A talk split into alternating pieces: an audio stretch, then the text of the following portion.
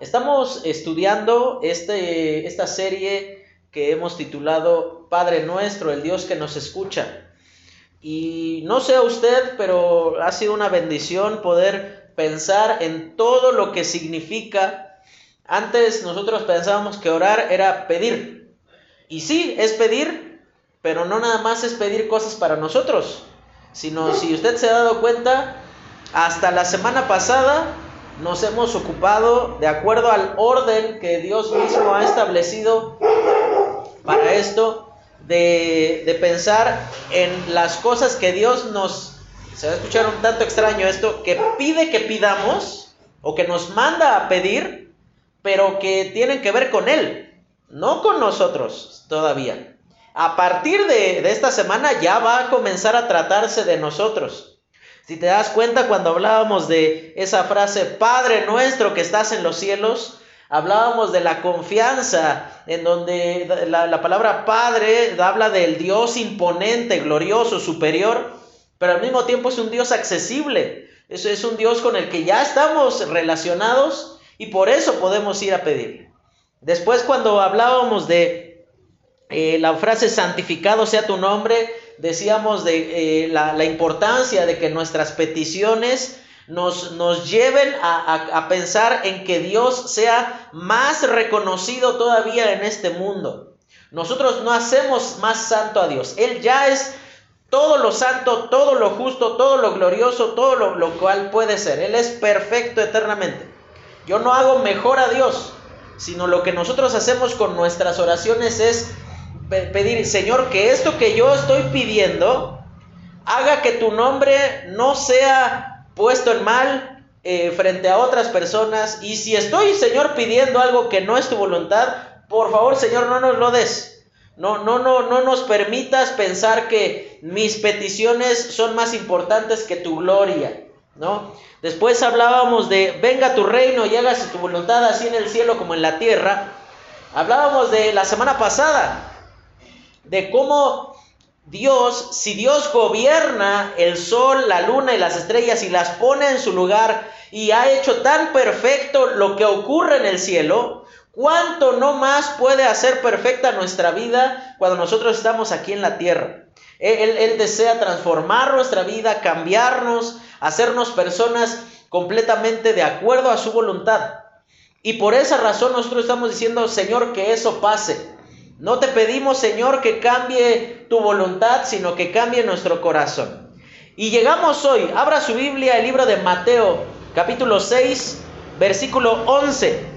Y es un versículo bastante conocido, bastante corto, pero que tiene una gran cantidad de enseñanzas eh, importantes para nuestra vida y, y para el momento en el cual nosotros vamos y le pedimos algo a Dios. Dice en el versículo 11, el pan nuestro de cada día, dánoslo hoy. En otras versiones de la Biblia, o sea, otras traducciones, no versiones como que hay otra, otra palabra de Dios, sino sencillamente es otra traducción, dice lo siguiente, el pan que necesitamos todos los días, por favor, dánoslo, Señor. Como quiera que sea, ya sea en la Reina Valera 1960, que es la que, pues, la, más común, o, cualquier otra versión, transmite una sola cosa, que nosotros tenemos una necesidad y que esa necesidad se repite todos los días y que sabemos a quién ir a pedirle para que esa necesidad sea satisfecha. Entonces vamos a ver hoy los requisitos para, eh, más bien vamos a estar hablando de eh, eh, la confianza o la suficiencia que eh, nosotros podemos tener en ese Dios que nos escucha. Y vamos a ver en primer lugar que hay que pedir por lo básico. No, no, no hay que pedir por cosas raras o extrañas o no, no, no. Sino que aquí la palabra de Dios nos dice qué podemos o qué debemos o cómo lo debemos de pedir. Y vamos a ver en primer lugar que hay que pedir por lo básico. Fíjate cómo comienza el versículo 11 diciendo, el pan nuestro. Fíjate cómo aquí vamos a hacernos primero una pregunta. ¿Necesitas lo que crees que necesitas? Si tú le das un billete o vamos a dejar de pensar en un billete. Imagínate que tú le das tu cheque con el que te pagan tu sueldo, ya sea a la semana, a la quincena, o le das tu sobrecito con el que te pagó tu jefe. Cualquiera que sea la, la suma, si tú se la das a un niño, seguramente él va a hacer todo menos comprar las cosas necesarias para la casa. No va a pagar la renta, no va a pagar la luz, no va a pagar el agua, no va a ir a cargar gas, no va a comprar comida, pero lo que sí van a abundar en tu casa van a ser los churros, los chetos, eh, las papas, los refrescos y los dulces. ¿Y sabes por qué va a hacer eso ese niño? No porque sea un niño malo, no porque sea alguien perverso que quiere eh, ver cómo te, te empanzonas. No. ¿Sabes por qué lo va a hacer? Pues porque es un niño. Porque no tiene la madurez suficiente todavía para entender que uno no puede vivir comiendo churros toda la vida. Porque él piensa que comprando refrescos, papas y dulces, eso es ser feliz. Hasta que tiene que visitar al dentista y se da cuenta que eso que momentáneamente le hace tan feliz, en realidad cuando hay un exceso de esas cosas, lo hacen muy triste porque le causa dolor aunque sea para curarle, le, eh, causa eh, un daño, le, le hace mal, y entonces él piensa que el dentista es su enemigo, cuando en realidad es lo contrario. Eso que le duele es resultado de que él no tuvo el cuidado necesario cuando no le dolía. Entonces vamos a preguntarnos, ¿necesitas lo que de verdad tú crees que necesitas? Fíjate cómo comienza, dice, el pan nuestro. Habla de que pedir pan nos habla de que debemos de mantener una vida sencilla delante del Señor. Ahora, aclaro, no está mal que tú te compres unos cortes de carne así gordos, jugosos y que nada más de pensarlo, ah, ya hasta ya es hora de la cena, ya medio que te dio hambre ahorita. Aquí, ¿por qué piensas que el Señor Jesucristo les dice, pidan pan? ¿Tú crees que Él solamente puede darnos pan? No, claro que no. Si Dios pudo hacer llover pan en el desierto, Él puede hacer todo. Aquí no estamos diciendo que Dios pide que, o nos manda que pidamos pan porque solamente le alcanza su poder para eso. Sino que cuando dice el pan nuestro de cada día, habla de algo sencillo, algo básico, algo que no se puede dejar para después. Cuando dice el Señor Jesucristo, pidan pan, habla de la idea de, pedir para lo que necesito en este momento y que si no me lo da Dios, no lo puedo satisfacer. Ahora, Dios sabe lo que necesitas y por eso puedes confiar en su cuidado y su poder. Mira, Dios no te va a proveer, no te va a dar más de lo que verdaderamente necesitas ni te va a dar menos de lo que de veras necesitas. Acuérdate cómo fue cuando tú eras soltero, y esto entendámoslo así, por más que tú hayas, te hayas, digámoslo en buen cristiano, te hayas roto el lomo trabajando, por más que tú te hayas desvelado y haciendo dobles turnos y todo eso, pensemos en esto. ¿Quién te dio la salud? ¿Quién te dio el cuerpo? ¿Quién te dio eh, las capacidades físicas? Te, te dio tus manos, tus pies, te dio una inteligencia, te dio salud para, para poder estar trabajando todas esas largas horas. Claramente fue Dios. No, no, no fuiste tú. No es que tú tienes ahí en tu cajón, ahí en tu cuarto, un, poco, ya tengo dos kilos de salud todavía, me los voy a tomar ahorita y, y no, sino que Dios fue el que te, cuidó de esa manera. Y cuando tú eras soltero, Dios te proveía para lo que tú necesitabas siendo soltero. A veces en medio de, estrecheces, en medio de dificultades, no todos los tiempos fueron estrechos y, y súper apretados. Hubieron tiempos de abundancia también. En, para todos nosotros nos ha pasado así. Tiempos en los que no nos tenemos que andar preocupando de que si me falta tanto para la renta o que ya se me acabó el gas o que ahora voy a tener que comprar tal cosa. No, podemos confiar en ese Dios en el que, sabemos que nos va a escuchar. Y acuérdate, cuando comenzaste tu vida de familia, tus, vinieron tus hijos, Dios siempre te dio lo suficiente. Siempre Dios te dio lo que hacía falta. ¿Cuánto más si antes te lo daba, siendo inconverso, siendo alguien que no le conocía, viviendo lejos de él, te daba lo necesario? ¿Tú crees que eso no va a pasar hoy? ¿Tú crees que Dios te va a dejar a tu suerte y va a decir, no, pues, o sea, supongamos en su caso, don Jesús, no, pues yo te puedo curar un catarro, te puedo curar un dolor de cabeza, pero no, pues la embolia que te dio, no, pues yo no te puedo ayudar. Ve y pídele a otro Dios porque está fuera de mi alcance. Claro que no. Él es un Dios que te puede ayudar, que sabe lo que tú necesitas y por eso puedes confiar en eso. Por eso cuando eh, el Señor Jesucristo le dice a los discípulos, pídanle a su padre pan, esto nos hace pensar en un niño pequeño. Que con, ¿a quién va y le dice que tiene hambre? Pues a sus papás, ¿no? Le va y le dice, papá, tengo hambre. Y tú ves qué haces, pero le consigues algo de comer a tus hijos. Nosotros cuando éramos hijos no nos dábamos cuenta de esto, pero seguramente muchas veces nuestros papás nos dijeron que no querían comer no porque no tuvieran hambre, sino para que nosotros comiéramos. Y yo un montón de veces me acuerdo como mi mamá se servía poquito, así un, pedacito de carne y a nosotros nos daba bien, nos servía hasta veces para repetir. Y tú le decías, mamá, tú ya no vas a querer no, no, como que ya me llené. Y no, ¿cuál ya me llené? Ya no había más. Pero como era nuestra madre, pues ella se ocupaba de darnos lo necesario.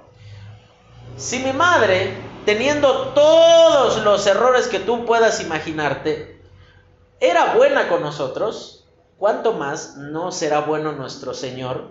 Que Él es perfecto, que Él está alejado de maldad y que Él sabe a la perfección lo que te pasa. Si tú tuviste alguna vez un bebé en tu casa y empezó a llorar por la noche y no sabías lo que le pasaba, ahí conociste la desesperación, ¿sí o no?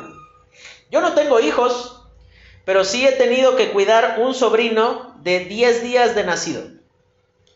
Chiquitito, chiquititito, y un día al buen Santiago se le ocurrió ponerse a llorar. Y lloraba, y lloraba y lloraba. Y estaba mi cuñada y yo veía como lo... horas. Y le daban de, comer y no quería. Y le tomaban la temperatura y resulta que no tenía nada. Y, lo, lo apapachábamos y resulta que nada quería.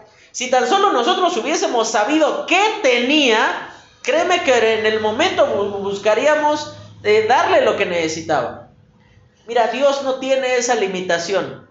Nosotros no somos bebés que lloran y no sabemos eh, cómo pedir lo que necesitamos. No, Dios sabe perfectamente lo que a ti te hace falta. Y por esa razón Dios dice, pídeme, pídeme porque yo soy quien te puede dar. Ahora vamos a, hacer la diferencia entre, para poder saber si de veras tú tienes una necesidad o, o tienes un capricho. Tú vas a la casa de cualquier familia que donde hay niños y vas a ver que hay dos etapas de los niños. Hay niños muy felices y hay niños que lloran porque no se les dio lo que querían en ese momento. Y entonces, tú vas a ver que los niños piensan que lo que quieren significa que lo necesitan y por eso lloran. Porque ellos quieren en ese preciso momento lo que se les antoja. Entonces el niño puede llorar porque no comió hace dos días o puede llorar porque su mamá le dijo, no, ya no vas a comer chetos hoy. Ya, ya comiste mucho y la, la actitud va a ser la misma, como si se estuviera partiendo de hambre o porque le dijeron, no, ya no hay más chetos. Entonces vamos a diferenciar entre un capricho y una necesidad. En primer lugar, un capricho eh, Sabes que tienes un capricho cuando puedes vivir sin eso. El otro día me apareció un anuncio aquí en el teléfono. Compra el nuevo iPhone, no sé qué, no sé ni qué número decía que era, ni el modelo que era. ¿Sabes cuánto salía el chistecito? 29 mil pesos. Y yo en un momento dije, este creo que me costó dos mil, tres mil pesos. Y me va a servir exactamente para lo mismo. Y alguno me dirá, no, pero es que las fotos. Yo te pregunto, necesito, o sea, es algo forzoso para la vida. Tomarme fotos que si sangoloteo hacia el teléfono se mantiene eh, estable la cámara, no lo necesito. Que sea algo muy, muy padre, muy útil, muy bonito, claro que lo es, pero no lo necesito. Puedo vivir sin eso, pero una necesidad, no puedes vivir sin satisfacer eso. No puedes vivir sin pagar una renta o, pagar una casa. No puedes vivir sin, pagar comida. No puedes vivir sin pagar la luz, agua, eh, gas. No, no, no, no puedes vivir sin, sin tener el dinero necesario para ir al médico si te enfermas. Eso es una necesidad. A diferencia de un capricho. Y hay veces que las necesidades también son caras. Y, que a veces uno dice, híjole, ¿y ahora cómo voy a hacer para pagar esto? Pero uno busca porque debe de pagarse. Un capricho, pues dificulta que yo sea humilde, ¿no? Imagínate cómo andaría yo con ese teléfono de 29 mil pesos. Yo andaría, ¡ah! Y lo, pero, o sea, le pondría barrotes aquí alrededor del púlpito para que no se me caiga nunca. Y no se lo dejaría, pero ni un solo momento a nadie más y, lo tendría casi casi ahí con veladoras. Y yo diría, mira mi teléfono, Edith, que me costó 29 mil pesos, ¿no? Y tú dirías, ah, este, y si eso mejor se lo metías a tu carro para que no te, se te ande quedando sin funcionar. Fíjate ese tipo de cosas, ¿no?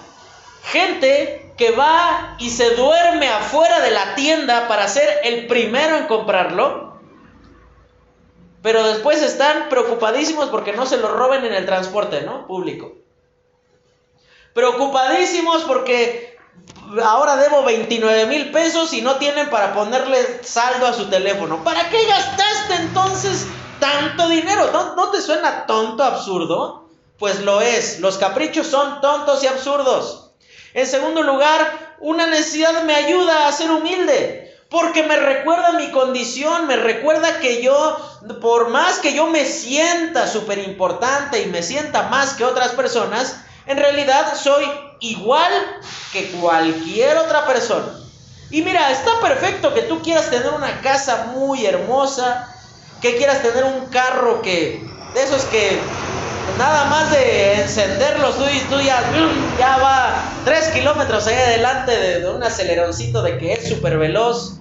Está padrísimo, qué bueno que, tengas ropa muy bonita, que inviertas en tu cuerpo, qué, qué bueno que, que tengas para eso.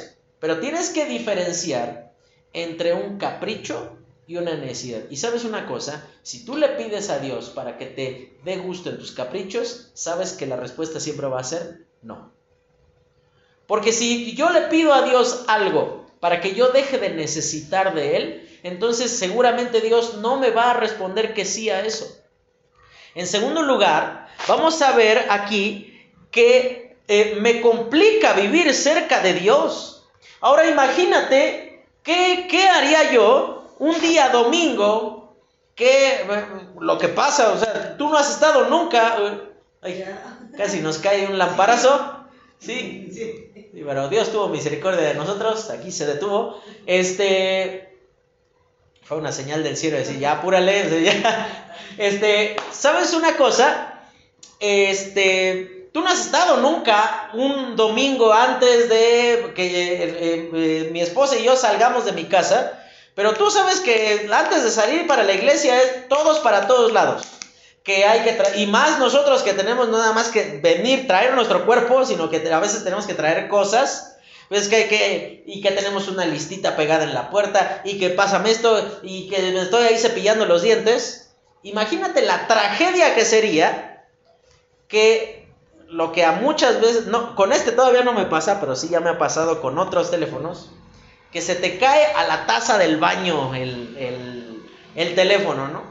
Y tú, híjole, pero ahí se te olvida el asco que te podría dar meter la mano ahí y sacas el teléfono, imagínate la desgracia sería para mí, mis 29 mil pesos, se me mojó mi teléfono y ahora ya no sirve para nada.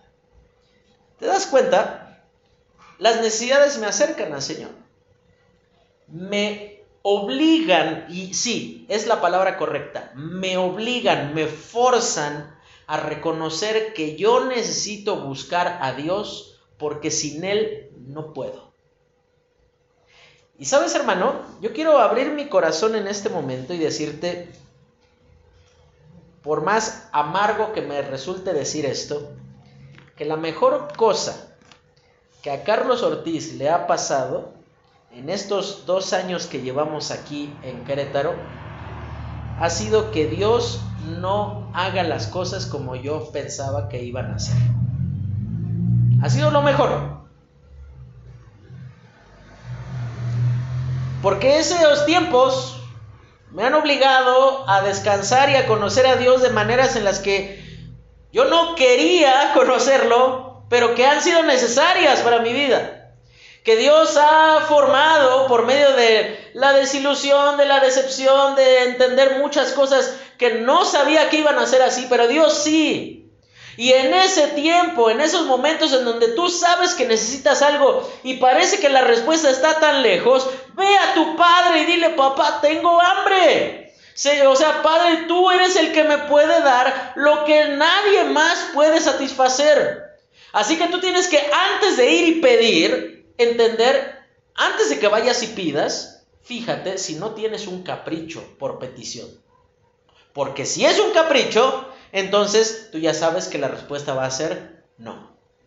Pero si tú de veras tienes una necesidad, como el Señor Jesucristo lo pone aquí, pues un hijo necesita comer, necesita, necesita alimento para su vida. Entonces el, el Señor Jesucristo, en lugar de decirles el corte argentino gordo y jugoso así, que cuesta quién sabe cuánto dinero, dánoslo hoy, Él les dice, Dios Dame pancito. Dame lo básico. Dame lo necesario, Señor. Si tú me quieres dar más, Señor, gracias por darme más. Pero, Señor, yo te pido pan. Dame el pan de hoy, Señor. Yo sé que mañana voy a tener hambre también. Y el día después de mañana y así cada día voy a tener hambre. Y no nada más voy a tener hambre una vez al día. Qué bueno fuera que uno nada más tuviera hambre una vez al día. Y uno, tenemos la mala costumbre de comer tres veces al día y a veces hasta más, ¿no? Y no sabes cuántas gracias damos al Señor que Dios nunca nos ha dejado con hambre. Nunca. Nunca, nunca, ni una sola vez. Y sabes, por eso podemos descansar en que si Dios sabe mi necesidad, ¿por qué yo tengo que orar? Bueno, tengo que orar porque eso nos recuerda que Dios lo puede todo. Yo no puedo y por eso Dios me dice que vaya y pida. Si, si fuera una cuestión que depende de mi esfuerzo, entonces aquí Dios, Dios diría, Señor, danos éxito en el trabajo para que tengamos dinero para comprar pan. Señor, Danos hartos años de vida para que seamos ricos y entonces le dejemos dinero a nuestros hijos para que tengan pan, dinero para comprar pan para cada día. Pero como no es por ahí la cosa, Dios le dice aquí a sus discípulos, le dice, el pan nuestro de cada día. Señor, hoy tengo una necesidad y yo sé que tú hoy, hoy eres suficiente para mí. Y por eso nos hace confiar cada día en el Señor. Líbrete, eh, Dios, hermano, de que llegue un día en donde tú piensas que ya no lo necesitas. Una de las cosas que más nos irritan, más nos molestan, es cuando tenemos personas que cuando necesitan nos buscan. Pero cuando ya su necesidad fue satisfecha, listo. Ni si, si te vi ni me acuerdo, ¿no? Si te conozco, yo no sé dónde te habré visto, pero hasta te voltean a ver así como que, ay, ¿tú qué haces aquí, no? Cuando antes estaban todo el tiempo ahí diciendo, ayúdame, por favor, y, y finalmente tú les socorriste, les ayudaste de alguna forma, y después, tú tienes que entender esto. Todos, no, no, no, no, no, no algunos. Todos, de una u otra manera, en, en algún momento de nuestra vida hemos sido ingratos. Todos hemos sido ingratos. Pero ¿sabes en quién podemos confiar en que siempre vamos a tener una respuesta de acuerdo a lo que necesitamos? Es en Dios. ¿Sabes? Nos ayuda a crecer en obediencia.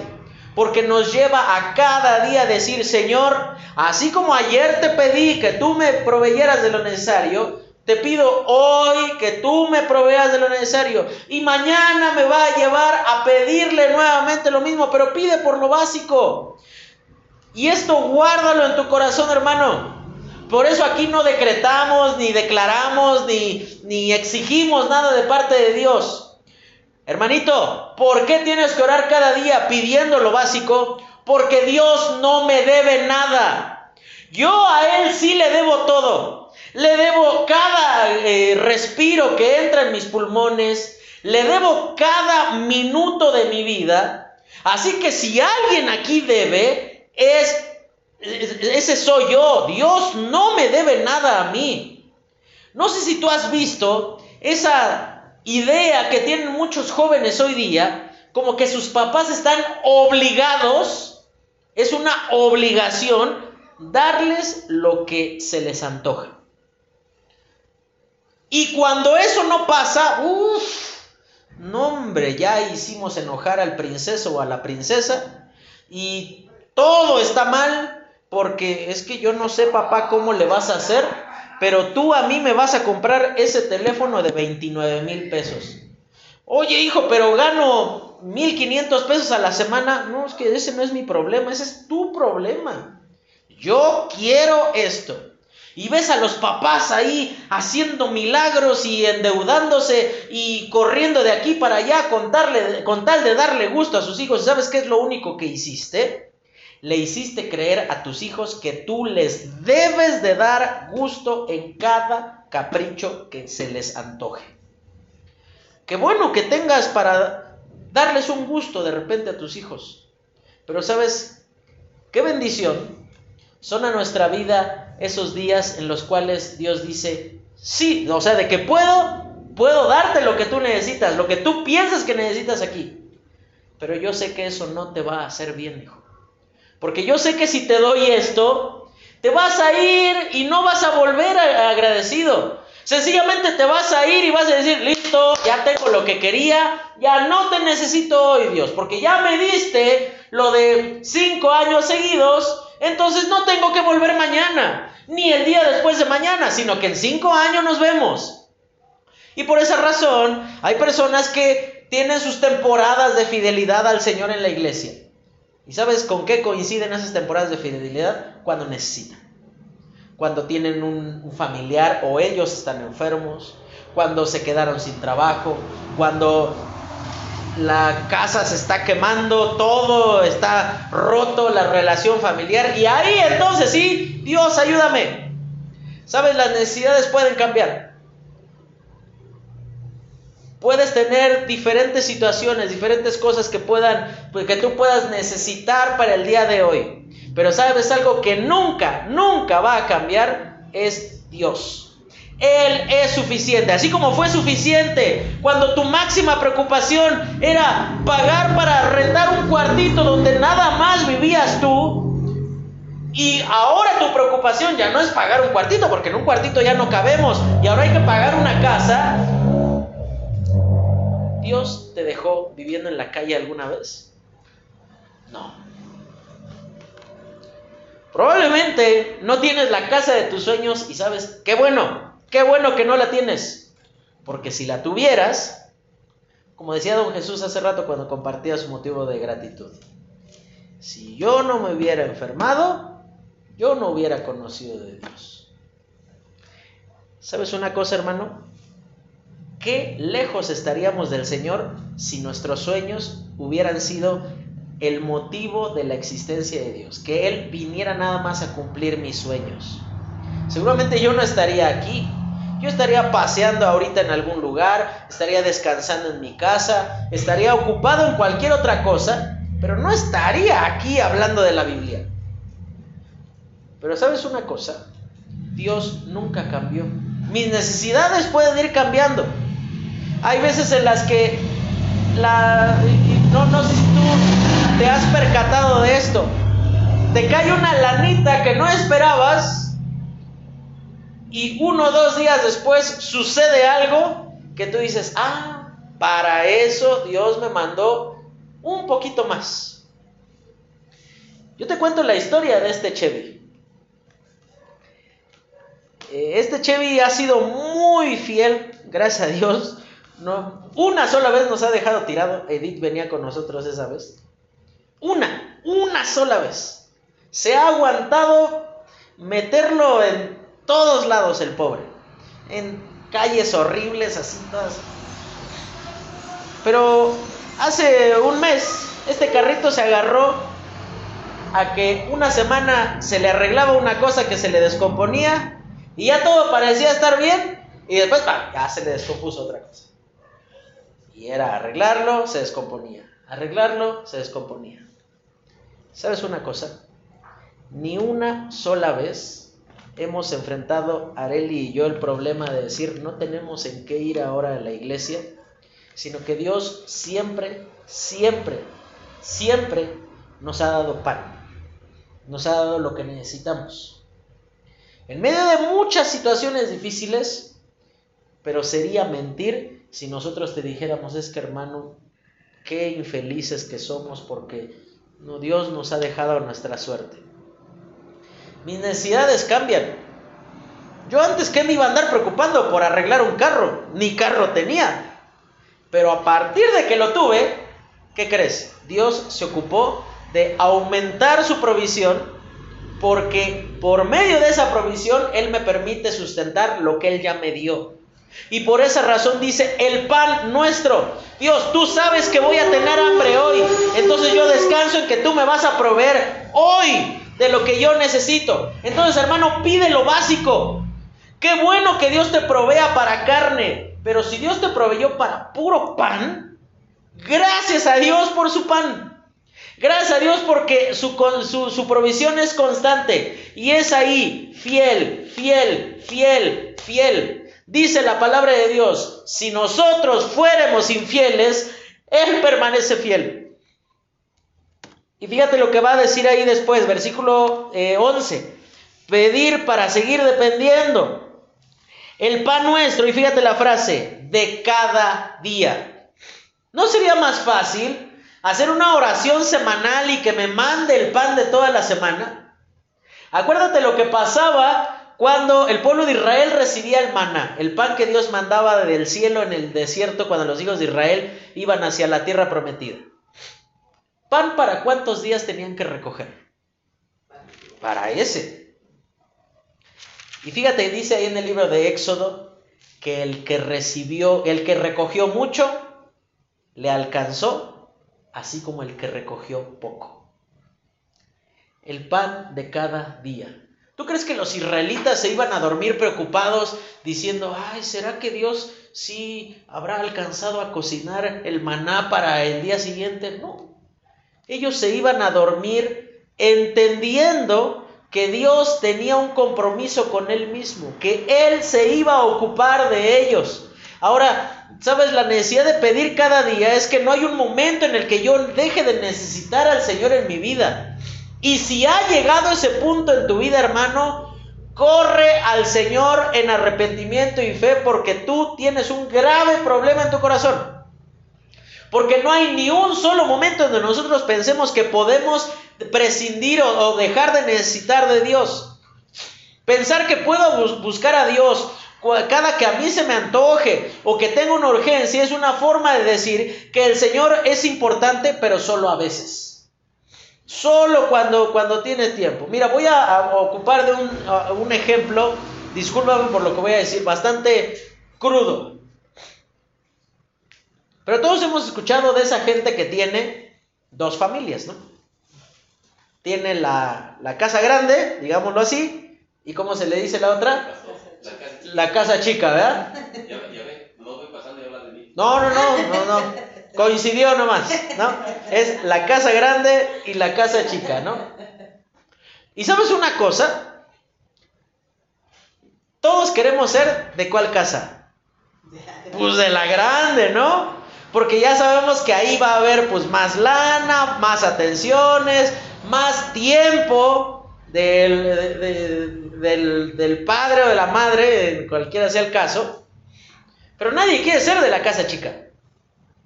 Porque ahí sabemos que eh, el papá se va a aparecer uh, cada mes, cada dos, tres semanas, o un ratito, un día en la semana, y después se va a ir y, que no, que me voy a trabajar, y pues ¿cuál a trabajar? Va con la otra familia, ¿no?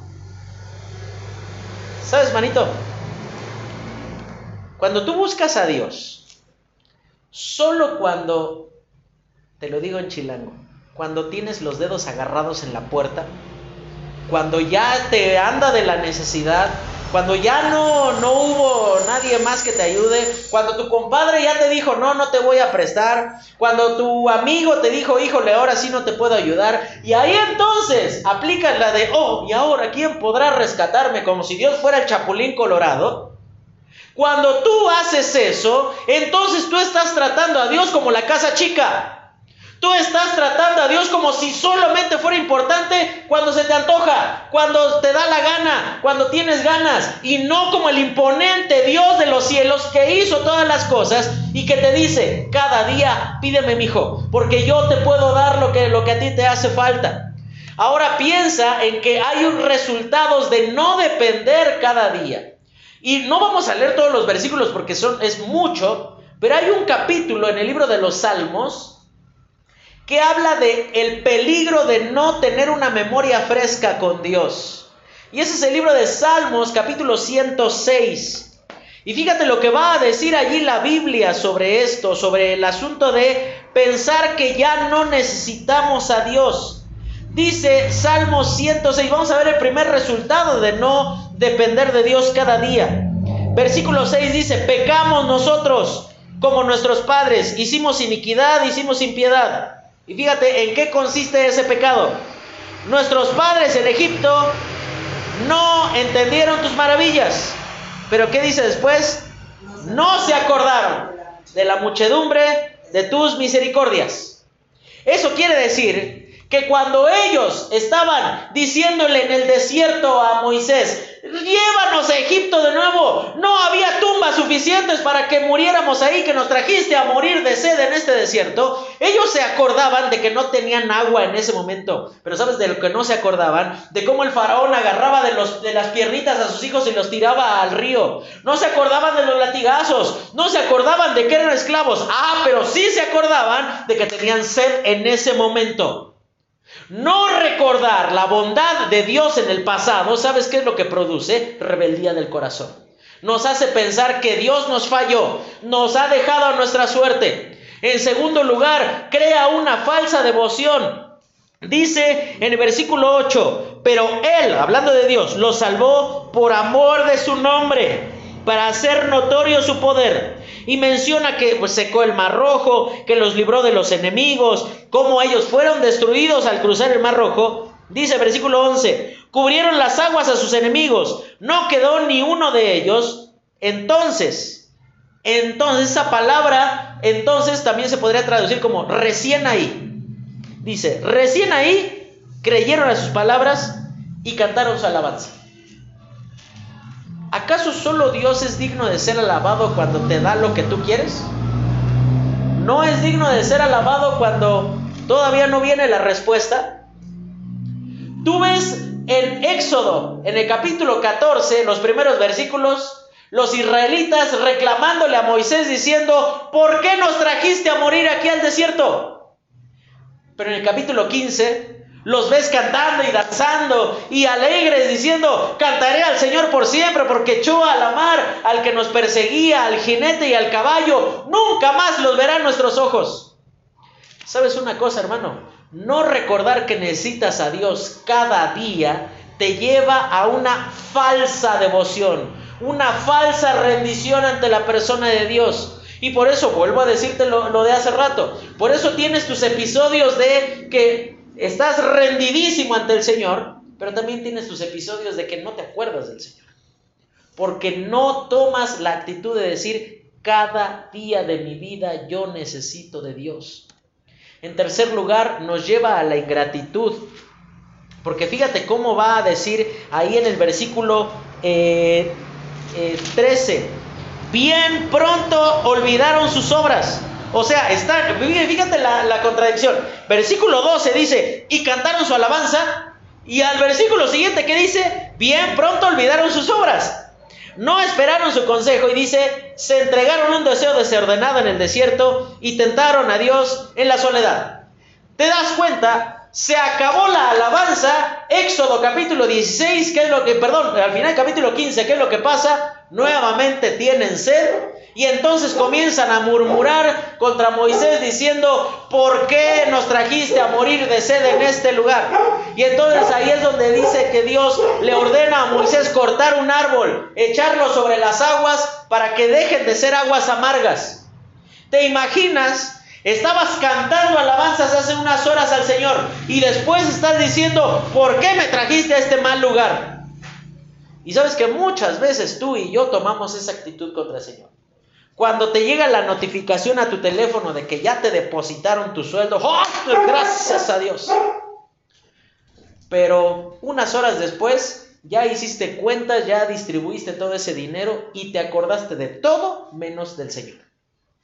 Y llega el tiempo de la ofrenda y tú haces así como que te asomas a ver si tu niño está pintando bien cuando en realidad a veces ni, ni, ni niño tienes. Pero estás bien preocupado de lo que pasa allá afuera, pero de lo del Señor ya no te acordaste. ¿Sabes por qué pasa eso? Porque dejaste de considerar que necesitas a Dios cada día. Nos hace ser incrédulos. versículo 19. Fíjate lo que dice ahí. Hicieron un becerro en Oreb. Eh, versículo 20. Así cambiaron su gloria, hablando de la gloria de Dios, por la imagen de un buey que come hierba. Fíjate, dice más adelante, versículo 28, se unieron a sí mismo a Baal peor y comieron los sacrificios de los muertos, provocaron la ira de Dios con sus obras y se desarrolló la mortandad entre ellos. Versículo 31, y le fue contado por justicia, hablando de algo que dice versículo 30, dice de generación en generación para siempre, hablando de un sacerdote que hizo una, una matazón ahí para detener la ira de Dios, porque el pueblo estaba desenfrenado ahí, eh, cometiendo ahí actos de, de, este, idolatría. Ahora, esos que estaban cantando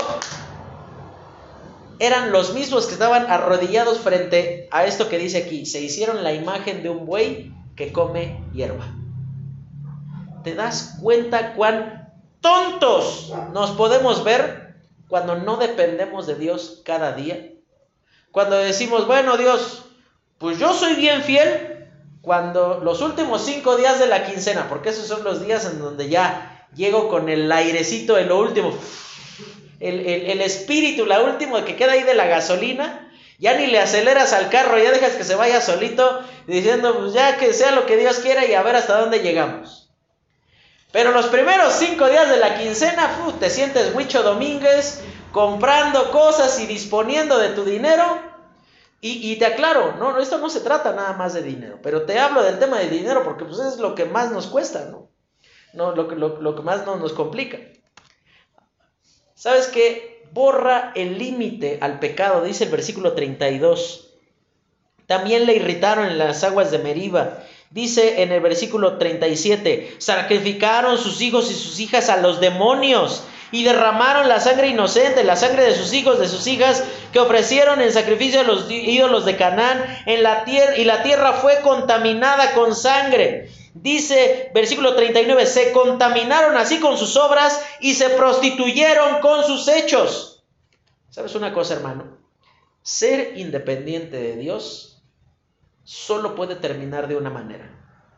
Vas a ser peor cada día. Ser independiente de Dios, guarda esto en tu mente y en tu corazón, manito. Ser independiente de Dios me hace ser peor cada día. ¿No te ha pasado que miras tu reacción ante alguna situación y de repente tú, tú mismo dices, ¿cómo pude yo llegar hasta este punto? ¿Sabes dónde comenzó? Cuando dejaste de, de considerar que necesitabas de Dios cada día. El pan nuestro de cada día termina diciendo, dánoslo hoy. Hermano, pide solo para el presente, porque ese es el único tiempo que en verdad controlas. No estoy diciendo que tú seas desobligado en cuanto al futuro. Si puedes dejar algo a tus hijos, déjaselos. Si puedes eh, prever necesidades o imprevistos, hazlo. Pero el, espíritu, la intención del versículo 11, ahí en Mateo 6, no da la idea de, de, ser alguien que no confía en que Dios puede ayudarme mañana y por eso yo tengo que prever. Sabes que dar es lo que distingue a Dios. Todo lo que Dios nos da es porque no lo podemos lograr por nosotros mismos. Ahora, pedimos por lo presente porque Dios ya nos dio todo lo que necesitábamos de Él para el futuro. Y nos lo dio sin pedirlo porque no sabíamos que lo necesitábamos. Mira, dice el libro de Romanos 8:32. Al que no escatimó, ni aun a su propio Hijo sino que lo entregó por todos nosotros. Y pone una pregunta allí. ¿Cómo no nos habrá también de dar junto con Él todas las cosas? ¿Sabes que la palabra que ocupa Pablo ahí en Romanos 8:32, eh, donde dice entregó, literalmente significa ceder o confiar algo? Hermanito, fíjate lo absurdos que somos. Le confiaste a Dios tu eternidad diciendo, Señor, perdóname mis pecados y el día en el que yo muera, llévame al cielo. Eso hiciste cuando tú le pediste a Cristo que te salvara, ¿no? Pero no le confías el día de mañana porque tú dices, igual y, yo tengo, se, se, me presenta una gran necesidad, entonces pues mejor no vengo a la iglesia porque yo tengo que satisfacer esa necesidad por mí mismo. Porque no vaya a ser que Dios no me ayude el día de mañana, entonces mejor no vengo hoy. ¿Sabes, hermano? Dios nos dio lo que necesitábamos sin pedirlo. Te dio a Cristo. Escúchalo nuevamente. Dios nos dio a Cristo.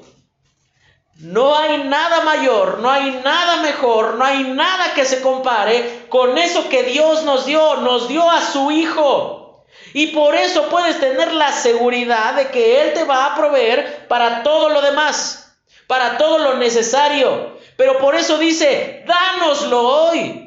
El sentido de la palabra dánoslo que ocupa Mateo ahí da la idea de, alguien que estira las manos. No da la idea de alguien que vaya, arrebata algo, sino da la idea de, de, manos extendidas diciendo, por favor, dámelo, Señor, lo necesito. Por eso ahí en la imagencita tú ves una manita así, pues como con la idea de, de alcánzamelo, dámelo, porque no, no hay de otra. Lo necesito de ti, Señor. Ahora, terminamos con esto. Sabes, Dios siempre es oportuno. Vamos solamente a mencionar algunos lugares en la Biblia donde menciona cómo Dios siempre llega a tiempo. Isaías 65, 24, 25 dice, antes de que clamen, oiré yo. O sea, antes de que tú te des cuenta que necesitas algo, Dios ya está al tanto de esa necesidad. Dios no, no necesita que yo le pida y le pida y le pida y le pida y le pida para decir, ah, no, pues sí, yo creo que Carlos sí ocupa para este, la comida de mañana. Entonces, ahí le voy a mandar este, un trabajito, le voy a mandar esto, le voy a... No, Dios ya sabía que yo lo iba a necesitar.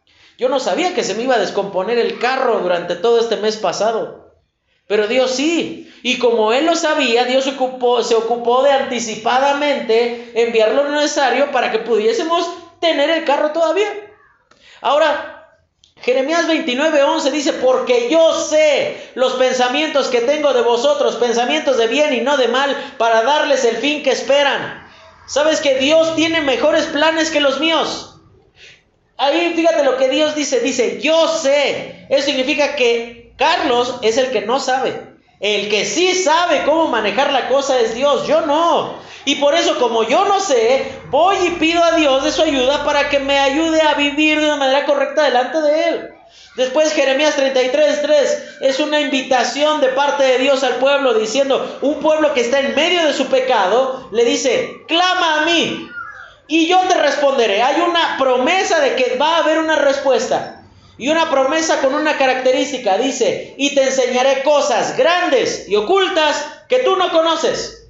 Pero clama, pídemelo, háblame contigo. Y sabes que esto nos enseña una cosa, que Dios pudiendo mandarme las cosas sin que yo se las pida, Él espera que yo le pida, no para humillarme eh, o para sentirse superior a mí, sino para que yo en ese proceso de pedir y esperar su respuesta, yo lo conozca a Él que yo pueda disfrutar de todo ese proceso de cómo, cómo, imagínate los niños cuando reciben un regalo y viste cómo se les van abriendo los ojos cada vez más y más y más y más del asombro y, y de la gratitud que tienen. Bueno, eso justamente es lo que Dios quiere que tú hagas. Que tú lo conozcas de mejor manera en medio de esa necesidad. Ahora, Fíjate cómo continúa diciendo Mateo 7:8. Dice, ¿quién de ustedes que, que eh, su hijo le, le, pide este, un, pan, le va a dar una piedra o si le pide un pescado, le va a dar una serpiente? Dice Mateo 7, 7 y 8. Pedid y se os dará, buscad y hallaréis, llamad y se os abrirá. Tres ejemplos con una misma dirección. Pide, busca, llama, pero pide. Pídele al Señor porque Él desea que tú lo conozcas en ese proceso. No nada más es un Dios de que, no, pues yo no le voy a pedir a Dios porque Él sabe lo que yo necesito, entonces voy a quedarme en mi posición de princeso que yo no pido. Yo, yo aquí nada más toco mi campanita de que ya estoy aquí listo para que me traigas mi comida y eh, pues yo estoy para que me sirvas, Dios. No, no, no, no funciona así. Juan 14, 13 dice, si pedimos alguna cosa este, conforme a su voluntad, también lo dice primera de Juan 5, 14, dice, Él nos oye. Sabes que Él promete que Él va a estar su, su cuidado, Él te va a estar escuchando si pides de acuerdo a su voluntad. Si, si tú pides de acuerdo a lo que Él quiere ver realizado. Ahora, la verdadera bendición de pedir es que no pedimos para cambiar la voluntad de Dios, sino para que nuestro corazón sea cambiado. Mira, ¿sabes cuánto tiempo llevo pidiéndole a Dios que me dé un trabajo? Mucho tiempo. Y Dios ha decidido hacernos esperar. Pero ha sido una bendición que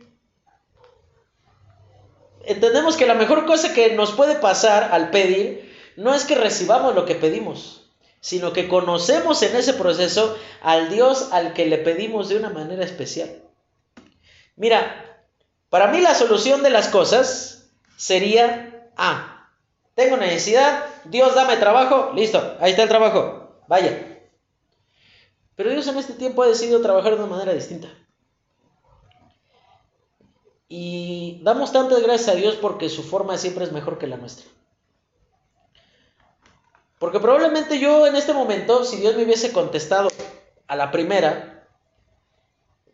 pues probablemente yo estaría con una actitud de decir, ah, esto lo tengo porque yo me esforcé, porque me lo gané, porque tengo la experiencia, porque tengo los estudios, porque por lo que tú quieras. Y sabes qué bendición es recibir muchas veces también un no por respuesta. Porque ese no nos lleva a conocer de una manera especial a Dios. Dice el libro de Segunda de Corintios capítulo 1, todas las cosas son en Cristo, son sí. Las cosas que Dios ha prometido para sus hijos son una afirmación. ¿Dios ha prometido su perdón? Sí. Así que cada vez que yo vaya y pida perdón, ¿sabes cuál va a ser la respuesta de Dios? Sí, te perdono. Dios ha prometido sostener y proteger a sus hijos. Así que cada vez que yo vaya y pida, Señor, por favor, provéeme de, la comida de hoy porque hoy no tengo. ¿Sabes cuál es la seguridad que tengo? Que la respuesta de Dios va a ser sí. Ahí está lo que necesitas. ¿Por qué lo prometió? Y eso me lo perdería yo si Dios sencillamente me hubiese dado lo que yo pensaba que era la mejor respuesta para mí en este tiempo. Por esa razón, hermano, tú puedes descansar en esa frase que dice, el pan nuestro de cada día, dánoslo hoy, Señor. Nunca dejaremos de necesitar de Él, pero descansa en que si Dios tiene cuidado de poner el sol y la luna en su lugar, Dios también tiene cuidado de ti. Dios te va a dar siempre todo lo que tú necesitas. Vamos a orar y terminamos. Señor, te agradecemos porque tú eres bueno con nosotros, Señor. Gracias Señor porque tú nos enseñas por medio de tu palabra y porque podemos confiar en ti. Te agradecemos Señor por, por tu fidelidad, por tu amor, porque eres un Dios confiable. Todo esto te lo agradecemos y te lo pedimos en Cristo Jesús. Amén.